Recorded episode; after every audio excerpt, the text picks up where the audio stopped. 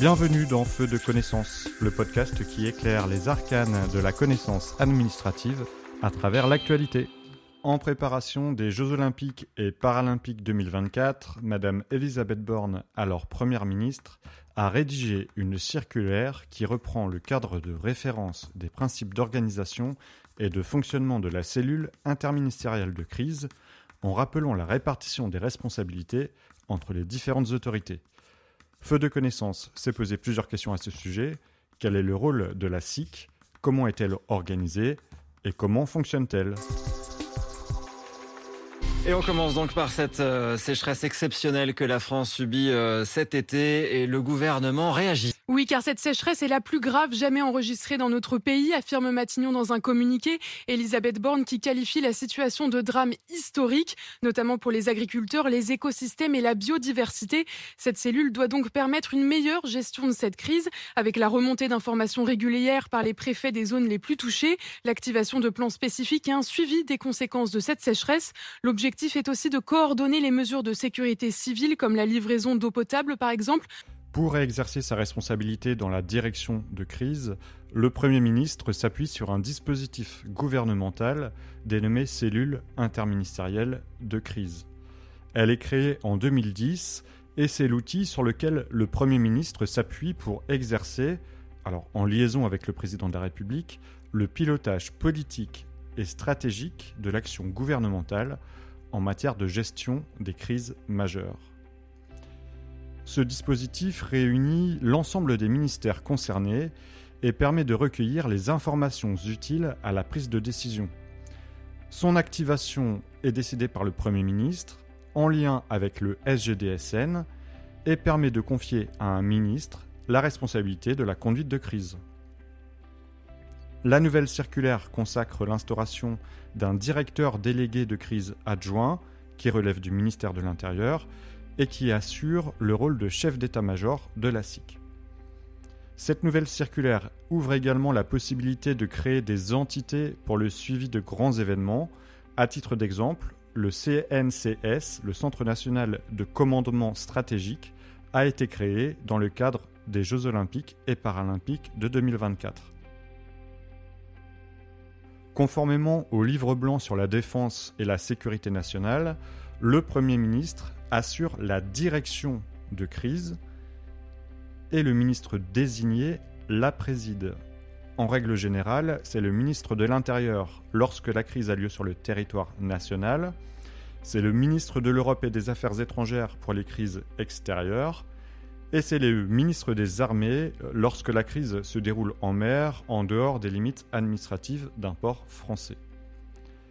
Ce président désigne un directeur délégué de crise pour l'assister dans ses fonctions. Ce dernier est secondé par un adjoint qui assure la fonction de chef d'état-major de la SIC et qui relève de la DGSCGC. C'est également la DGSCGC qui assure le maintien en condition opérationnelle de la SIC. Seront présents également le chef d'état-major des armées, ainsi que le commandant de la défense aérienne et des opérations aériennes, qu'on appelle le CDAOA, lorsque la crise est de nature aérienne. Donc il existe quatre fonctions qui structurent cette cellule interministérielle de crise. La fonction situation, qui assure la mise en commun de l'ensemble des informations nécessaires à l'appréciation de la situation et à son évolution. Les demandes de précision et de complément d'information aux causes sont effectuées par cette SIC via le COGIC afin d'éviter des sollicitations multiples des différents centres opérationnels ministériels. Ensuite, nous avons la fonction communication. Elle éclaire et accompagne la mise en œuvre des décisions en proposant les axes de communication déclinés dans un cadre gouvernemental. Elle analyse la perception de la crise par l'opinion publique, elle mesure les attentes des citoyens, de la société civile et des leaders d'opinion vis-à-vis des pouvoirs publics. Elle informe la population sur les événements en cours et les mesures prises par les autorités, et elle diffuse les recommandations nécessaires via les canaux de communication adaptés, réseaux sociaux, presse, etc.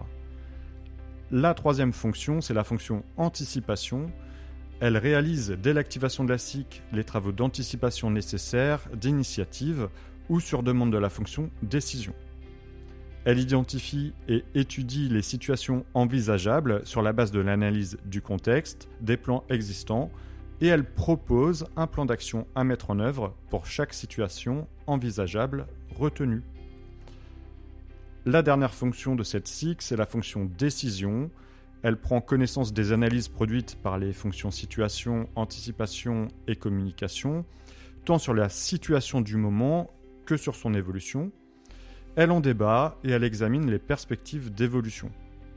Elle prend des décisions pour la conduite de crise, pour ce qui relève de son niveau d'appréciation, et elle soumet au Premier ministre les propositions d'action qui relèvent de choix de conduite de niveau stratégique, ainsi que les éventuels arbitrages.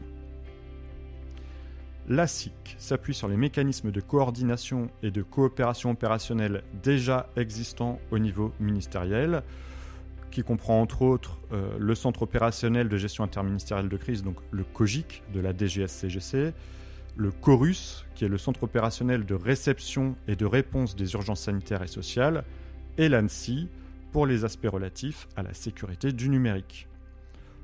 En fonction de la nature des événements ou du type de crise, la SIC peut bénéficier du concours de cellules thématiques d'appui qui apportent une expertise technique à cette SIC et qui permet de prendre des décisions éclairées.